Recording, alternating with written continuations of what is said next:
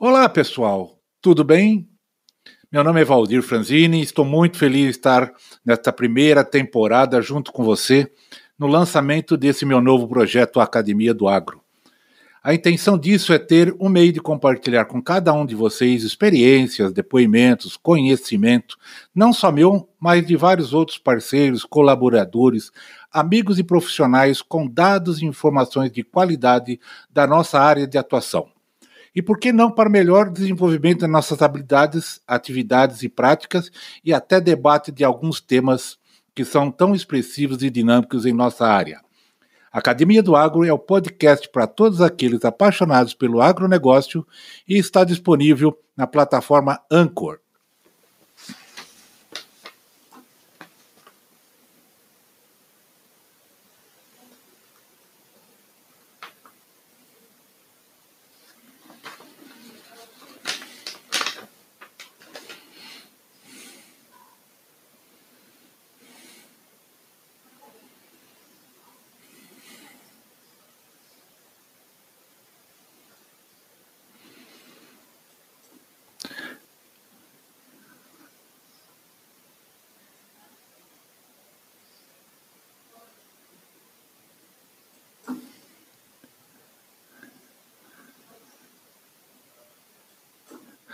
Olá, pessoal, tudo bem?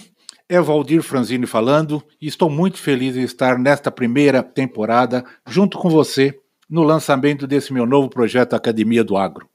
A intenção disso é ter um meio de compartilhar com vocês experiência, depoimentos, conhecimentos, não só meu, mas também de outros parceiros, colaboradores, amigos e profissionais com, com dados e informações de qualidade da nossa área de atuação.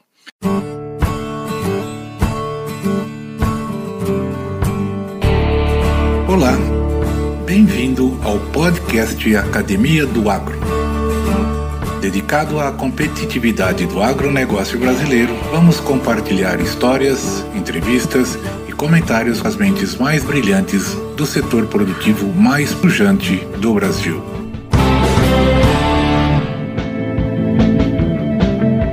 É preciso ter coragem e ousadia para ser diferente e muita competência para fazer a diferença. E ele tem. Carioca da Gema, torcedor do Botafogo, ele realizou sua graduação em engenharia agronômica e se tornou mestre em genética, tecnologia de sementes pela Universidade do Arizona, nos Estados Unidos.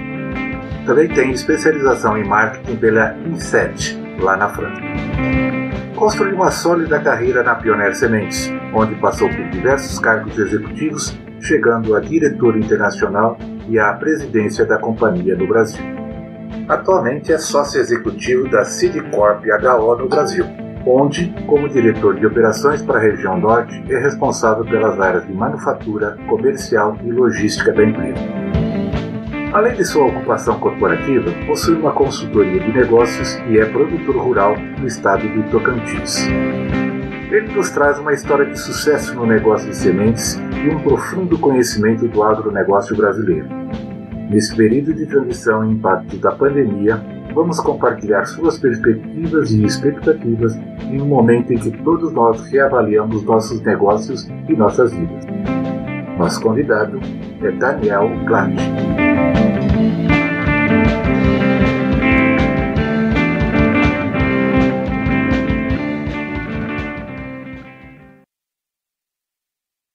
Daniel Gladys, satisfação em tê-lo novamente aqui numa prosa virtual, é verdade, mas com muita, com muita alegria e com muita satisfação em rever o amigo. Como é que você Prazer está? é meu, Valdir. Prazer é todo meu.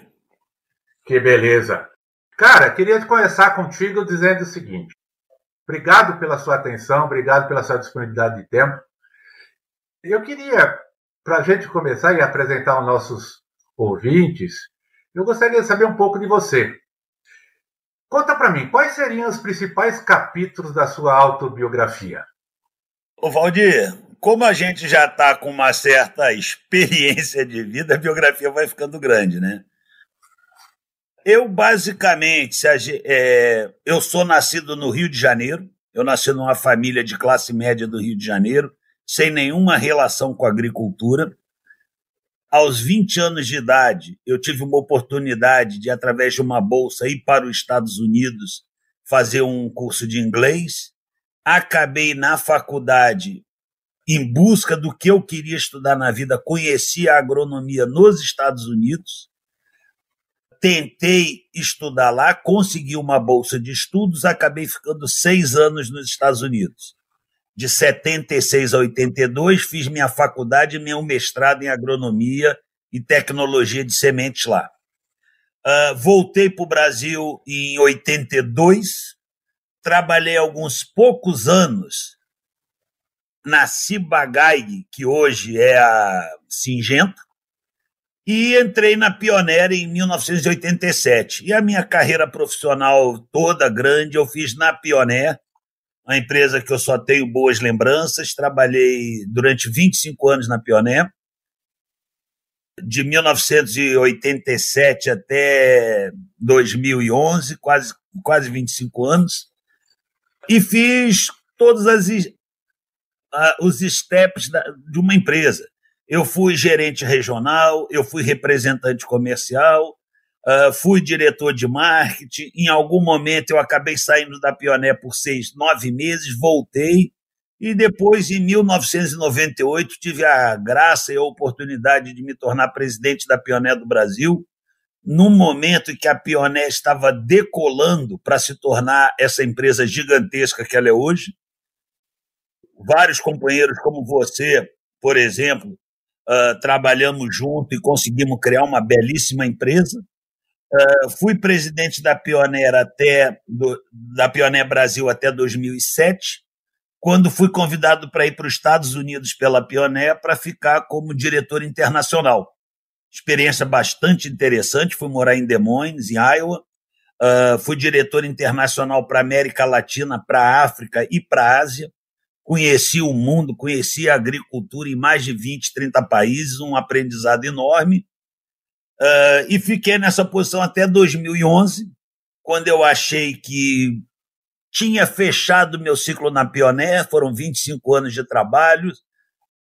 Estava nos Estados Unidos, queria voltar para o Brasil, acabei re retornando ao Brasil em 2011.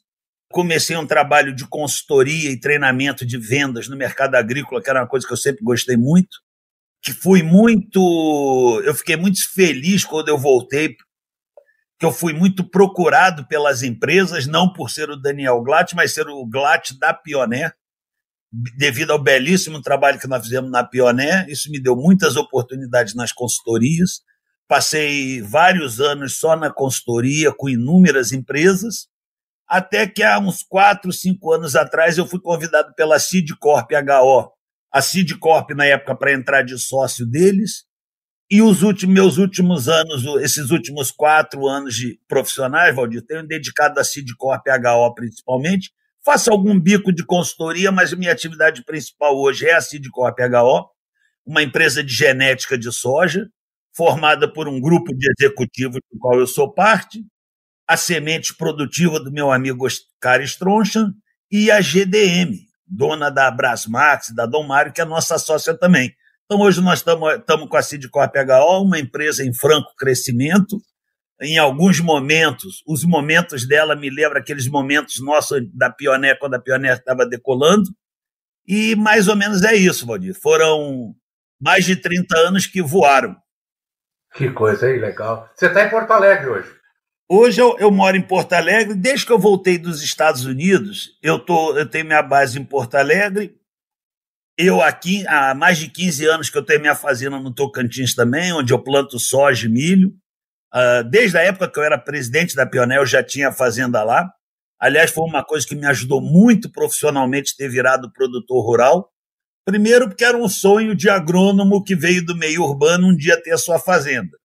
E também foi muito educativo estar dos dois lados da mesa. Estar de um lado a empresa fornecedora de insumo e vivendo, por outro lado, a realidade do produtor. Já estou lá há 15 anos e é hoje eu, eu, divido a minha atividade profissional entre a Fazenda e a Sidcorp HO. Quanto você está plantando, Daniel? É uns mil hectares, Valdir. Planta uns mil hectares de soja, esse ano devo estar com uns 700 de milho safrinho. O que, que você mais aprendeu com os seus pais? Eu tive, meu pai e minha mãe, Valdir, foram duas pessoas bem diferentes. Com meu, o meu pai, ele tinha três valores que eu acho que eu herdei muito dele. Uh, do meu pai, eu herdei a responsabilidade com a família, com os estudos e com o trabalho. Meu pai dizia, meu pai não era uma pessoa que se divertia muito, não era da de festa. Ele dizia que havia três coisas importantes na vida: estudar, trabalhar e cuidar da família. Eu acho que essas três coisas eu aprendi com ele e eu fiz essas três bastante, faço até hoje. Minha mãe era por outro lado, minha mãe era uma mulher sensível, culta, pensadora, que me ensinou um pouco do lado humano da vida, da sensibilidade, do, do afeto, das relações afetuosas, das, das nossas percepções psicológicas de nós e das pessoas com quem a gente lida. Então, eu acho que da minha mãe eu aprendi esse lado da afetividade, dos relacionamentos, uh, da psicologia das pessoas. E com meu pai eu aprendi a dedicação, o trabalho duro, o estudo, o, a prioridade absoluta da família. Acho que foi isso, Valdir. Nós, nós até combinamos previamente de ter o, de abordar um tema impactos do Covid-19 no agro. Então, eu gostaria de adentrar esse assunto fazendo um preâmbulo. Essa pandemia causada aí pelo novo coronavírus já chegou a mais de 200 países, com cerca de hoje nós estamos com 3 milhões 480 casos confirmados e mais de 240 mil mortes em todo o mundo. Só para a gente ter uma ideia, em uma semana, o número de casos cresceu mais de 60%. E o de mortes pela doença no mundo quase dobrou. Além das graves consequências sanitárias, a doença tem sido forte repercussão econômica, como nós estamos sentindo. Seja pelas medidas tomadas para controlar a doença, ou seja pelas mudanças no comportamento da população, mais cautelosa naturalmente. Logo de início, o Covid deixou claro que como a indústria mundial depende dos nossos amigos chineses. Muitas companhias tiveram suas produções prejudicadas depois da crise que a China começou a enfrentar agora no início do ano por conta do vírus.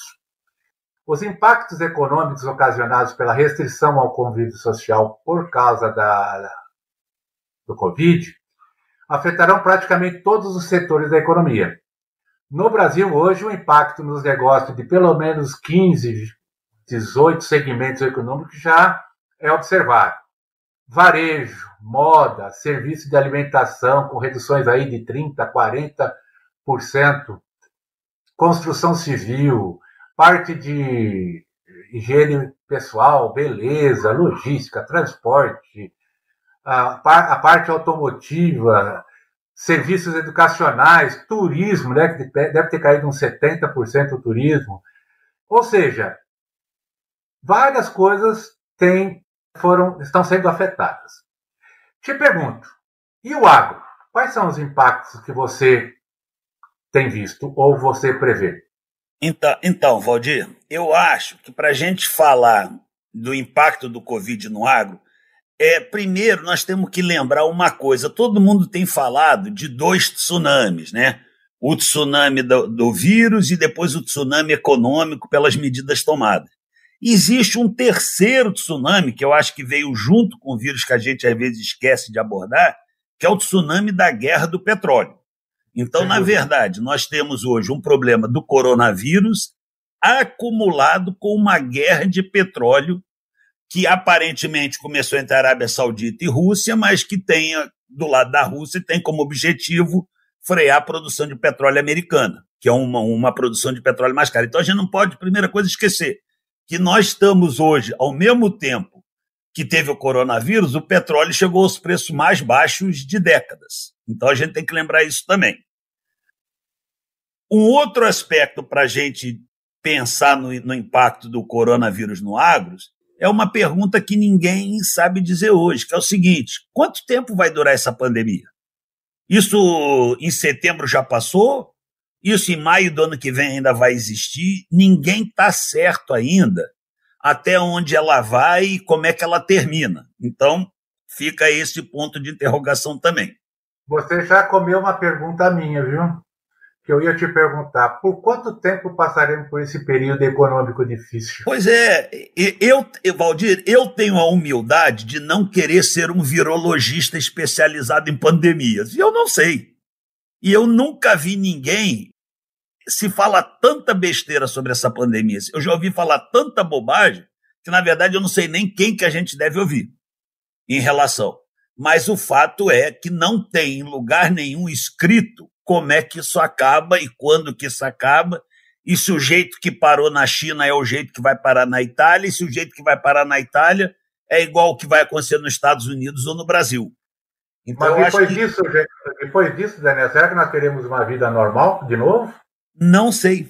Não sei. Eu acho que acho que por um lado sim, porque as pessoas, no fundo, as pessoas gostam da sociabilização, as pessoas gostam das festas, as pessoas gostam da rua, mas eu acho que vai ficar um trauma muito grande. Lá em Wuhan, onde começou a história que voltou todo o negócio ao normal, o Starbucks está com 60% do movimento que tinha. Não que não venda, 60% de movimento dentro, ou seja, no local, nas mesas. As pessoas entram lá, pegam o café e vão embora, não querem ficar sentada ali no social. Isso é um exemplo que eu vi esses dias de lá. Mas o que eu queria te apontar, Valdir, que aí quando nós discutimos o impacto no agro, nós temos que separar duas coisas. Primeiro, em qual cultura nós estamos falando e, qual, e se esse impacto é no curto prazo ou no médio e longo prazo. Quais são os impactos de curto prazo e quais são os impactos que podem vir aí no médio e longo prazo. E essa, essa crise impacta bem diferentemente as diversas cadeias. Então, por exemplo, ah, vamos pegar cadeias altissimamente atingidas em cheio. Por exemplo, a cadeia do etanol, principalmente da cana-de-açúcar e, e, em certa maneira, do milho também. O etanol foi atingido em cheio com a queda do preço do petróleo. Não compensa usar etanol hoje com os preços de petróleo no nível que estão. Positivo. Etanol é difícil de guardar. A cana de açúcar você não armazena, você não, não é soja que você bota num silo e deixa dois anos. Cana de açúcar você tem que moer. E o espaço para o etanol é limitado. Se você transforma tudo em açúcar, derruba o preço do açúcar também. Então, o etanol, eu acho que é uma área muito séria. Eu acho que o setor sucro, uh, sucroalcooleiro do Brasil vai sentir bastante, assim como a, o setor do milho nos Estados Unidos já está sentindo o fechamento de inúmeras usinas de álcool. Então, esse o setor. E depois eu volto no, no, no, no milho. Mas o setor sucroalcooleiro é um setor bastante afetado. Tu pega um setor do qual eu já até participei, que é da produção de flores de corte, acabou. Não tem. Flor de corte, ela não para de dar. De repente, você vê os leilões da Olambra estão jogando tudo fora. Porque não tem festa, não tem casamento, não tem cerimônia, não tem congresso, não tem, não tem, mais, não tem evento nenhum que consuma flores. Então, uma área profundamente atacada. Os hortifrutigranjeiros todos, hortifrutigranjeiros, o próprio leite ali na, nessas semanas aí de, de, de isolamento, sentiram também, porque são produtos perecíveis. De repente, nenhum restaurante está tá comprando, sobra produto no Ceasa. Não tem como. O Ceasa sempre teve restaurantes indo lá comprar. De repente, os restaurantes todos fechados. Então, são setores que no curto prazo uh, sentem muito também. Outra coisa que está acontecendo, principalmente nos Estados Unidos, ah, os frigoríficos, por causa da contaminação dos seus funcionários, muitos e muitos frigoríficos de aves e suínos fechados.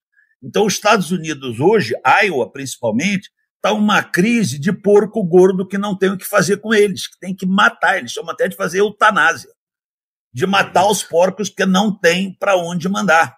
Estão tentando importar a carcaça quase inteira, é, exportar a carcaça, quase inteira, para não entrar na parte do da, a, a, a, o setor aqueles que tiram os ossos, que faz os cortes mais finos, que é um lugar que trabalha muita gente. Então, esses são, são setores que estão profundamente atingidos. Agora, por exemplo, o setor americano de suínos está muito atingido. Enquanto os nossos aqui não fechar no Brasil, vai ter mercado e vai ter preços bons para o nosso suíno, até porque um grande produtor como os Estados Unidos não está conseguindo produzir, porque os frigoríficos estão fechados. Então, isso é, é, é exemplos de impactos que ela traz no curto, que, esse, que, o, que a crise do corona traz no curto prazo para muitos, uh, muitos setores. Felizmente, os setores que a grande maioria dos produtores brasileiros se dedicam, que é a soja e o milho, a soja, pelo menos, hoje ela me dá a impressão de ser uma das culturas menos atingidas.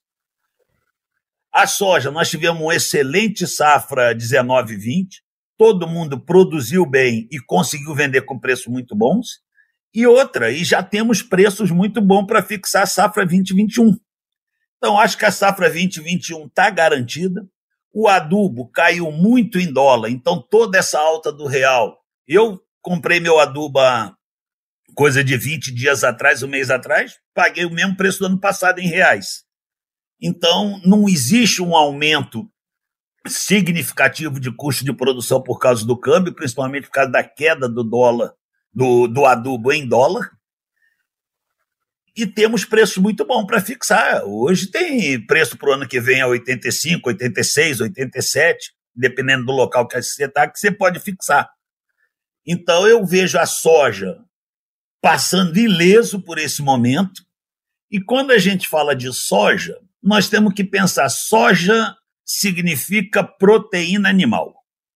Soja é proteína animal. E proteína animal vai continuar a ser produzida, porque o povo, o mundo não vai parar de comer.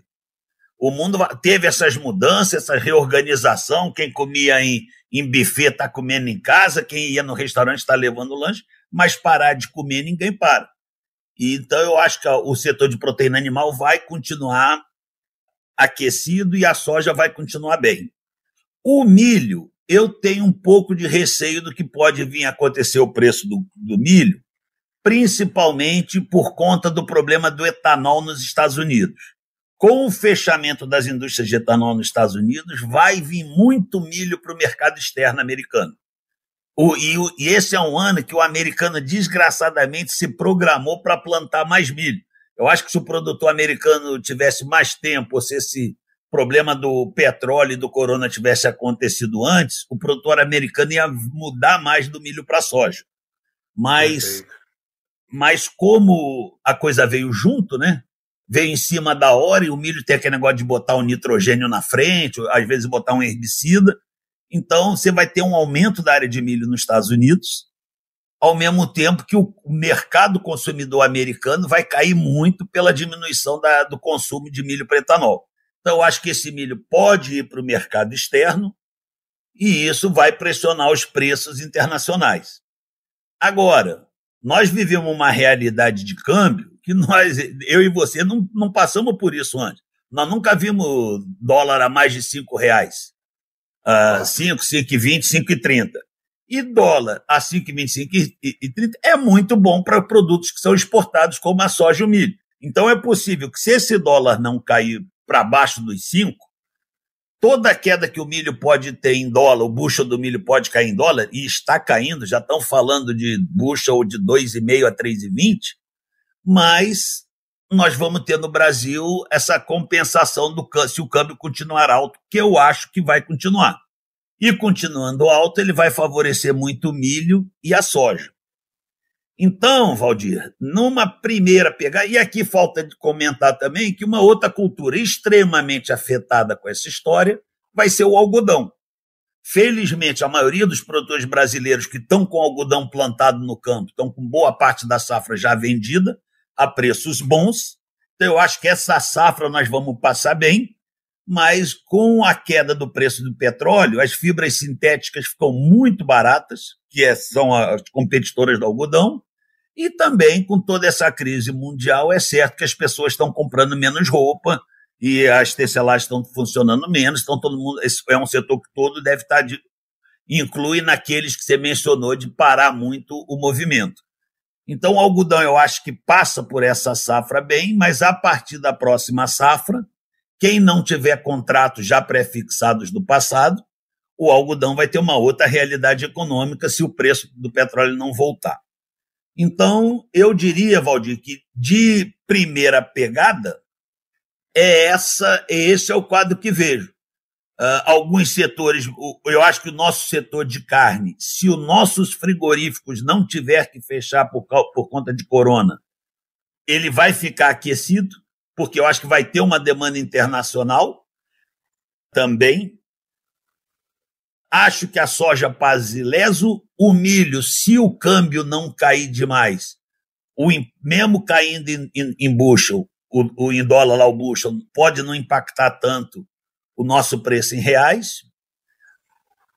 E acho setores como algodão, sucroalcooleiro, flores, uh, até hortaliças, de certa maneira, um pouco mais complicados tem comentado sobre a questão queda de exportação, como você disse, é, é pouco provável para nós nesses primeiros momentos. Tal. Isso é o pós-porteira. Dentro da porteira, vamos falar um pouco da, da, da indústria de insumos agrícolas, por exemplo. Vai ter algum impacto? Valdir, eu tenho tentado me informar. Até agora, eu acho que não, porque o que, é que acontece? Semente tem, e até porque semente é feita toda aqui.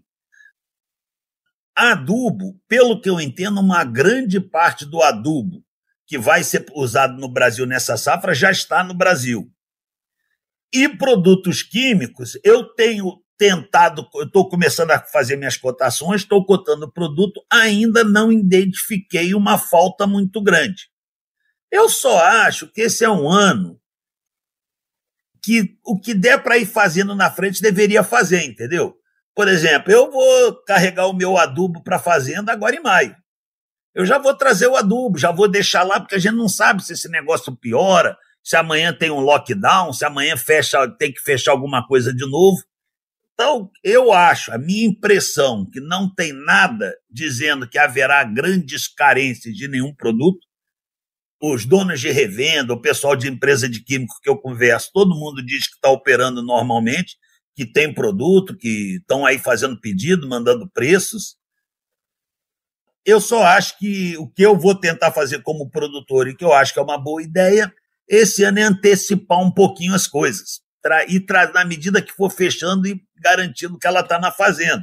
Pelo menos o adubo, o glifosato, a semente, né? Esse Você tipo não acha coisa. que no setor, no setor, por exemplo, maquinário agrícola, tratores, equipamentos, implementos, isso não vai, não vai ter um impacto agora nesse primeiro, nessa próxima safra? Valdir, é possível. Eu acho que algumas fábricas vão ter que parar, ou já pararam, ou estão recomeçando. Mas, assim, com raras exceções, trator é aquela coisa. Se tu não conseguir trocar agora, tu troca daqui a seis meses, né? É um pouquinho diferente do adubo que tem que estar tá na tua fazenda em setembro, do, do glifosato que tem que estar tá lá em, no início de setembro. Mas o maquinário... vão ter um impacto, então, né? Então, esse, esse, setor é possível ter um impacto um pouco maior, né? Eu acho que é, o que a gente tem que cuidar é com os, com os, com os insumos, com, principalmente com adubo e com os químicos, né? O adubo, eu acho que é mais uma questão de ir trazendo para não pegar um engarrafamento logístico lá para frente. E os químicos, é, eu ainda não estou cotando individualmente cada produto para ver se tem algum produto que vai ser problema. Mas o que eu percebi até agora é que, de um modo geral, o mercado está abastecido e oferecendo produtos. Então, eu não percebi. Não estou dizendo que não vai ter, eu estou dizendo que eu, como produtor e como membro do setor agrícola, não percebi essa falta de insumo, de, de insumo ainda. Você percebe algum impacto da, no agronegócio pensando em serviços, tipo redução de ocupação direta e indireta no setor? Tipo o quê, Valdir? Repete a pergunta. Você, assim, mão de obra, tá? Prestação de serviço, redução das, das ocupações diretas e indiretas no nosso setor. Cara, eu acho que, a faz, que fazendas, de um modo geral, são os lugares, entre aspas, mais seguros de trabalhar nesse momento do que fábricas. Porque fazenda, a verdade é que a maioria das pessoas, do, dos, opera, do, dos funcionários da fazenda, estão cada um num trator, cada um num talhão, ou estão arrumando uma cerca em um ou dois tal. Nós temos que ter uma série de cuidados. Eu acho que todas as fazendas estão mudando seus hábitos. Muita disponibilidade de álcool sabão, muita disponibilidade de álcool gel, pouco movimento de vendedores, de visitantes de fora. Isso tudo nós somos obrigados a fazer. Mas se você pensar dentro de uma fazenda, é mais fácil você acomodar o trabalho em isolamento numa fazenda do que é dentro de um supermercado, ou dentro de um shopping, ou dentro de uma fábrica. Então, eu acho que nós vamos ter que ter um pouco mais de cuidado com tudo isso. Por exemplo, não, não trazer as pessoas todas de uma vez, separar os serviços mais, evitar as refeições aglomeradas, separar os horários. Quem tem fazenda com muitos funcionários, separar mais os horários comida, uh, esse tipo de coisa. Muita água e sabão por toda a fazenda, muito álcool gel. Uh, se pessoas tiverem que estar em ambientes próximos, tem que ser com máscara. Ou seja, eu acho que a fazenda permite que, com certos cuidados, ela siga em frente e hashtag o agro não para, né? Eu ia, ah, uma, das questões que eu ia te, te falar, você já também, de certa forma, já re, respondeu, que seria assim, quais seriam as atitudes que o produtor rural e aqueles do meio, né, os personagens do agro, deveriam ter perante essa pandemia que parece que persistirá mais um tempo ainda, mais um, um período que nós não temos noção de quanto será, mas de certa forma você também já, já abordou isso daí.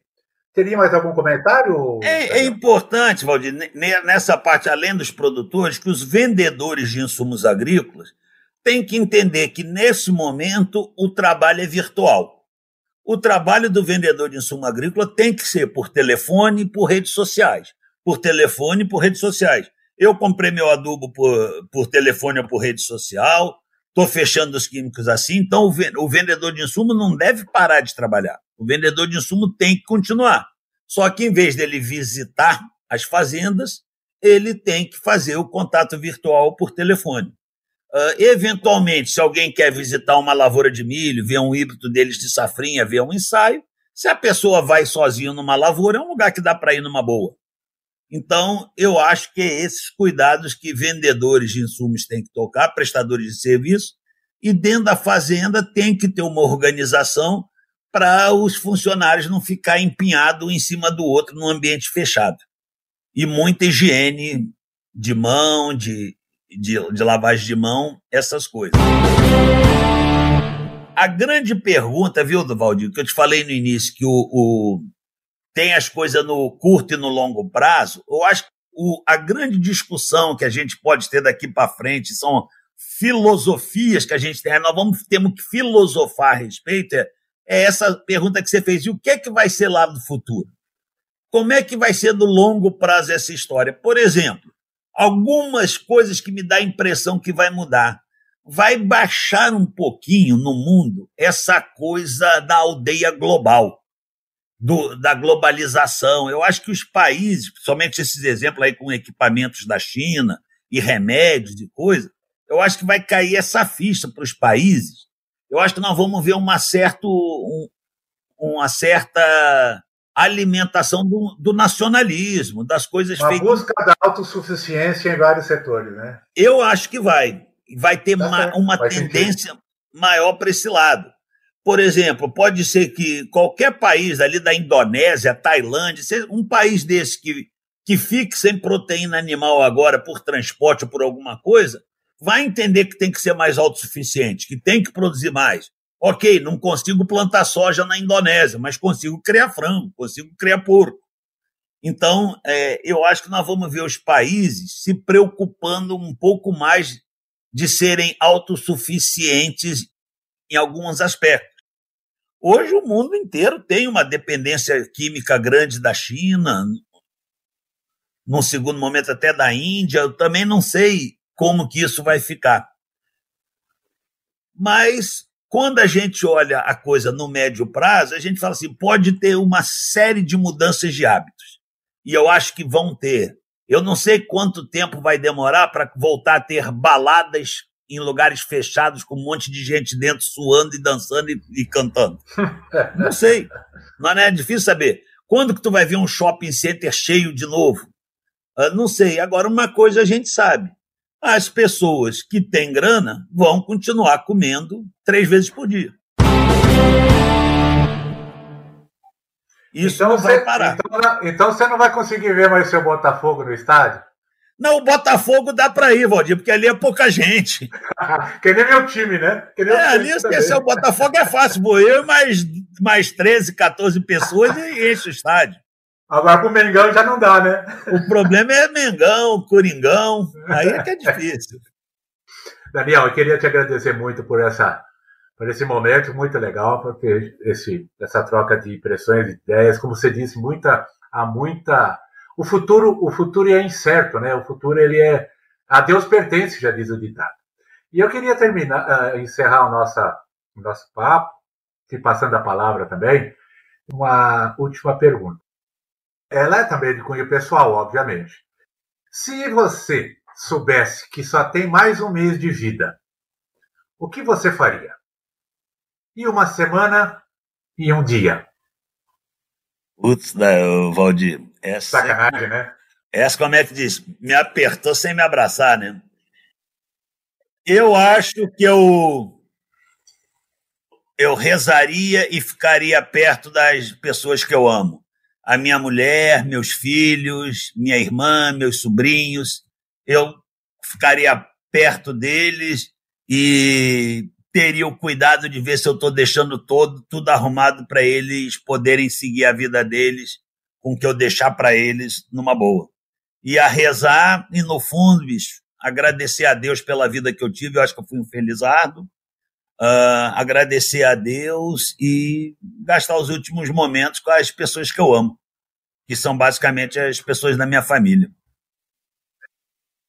A ideia desse, dessa, desse questionamento é justamente por propiciar uma, uma palavra de esperança, é justamente isso, é ter fé, se, estar próximo dos seus, né? Porque realmente nós não temos né, a, a menor noção, e isso é uma da, um dos grandes mistérios, uma das grandes sabedorias da, do universo, né? Você imagina se nós tivéssemos a, a data certa que nós iríamos partir, né?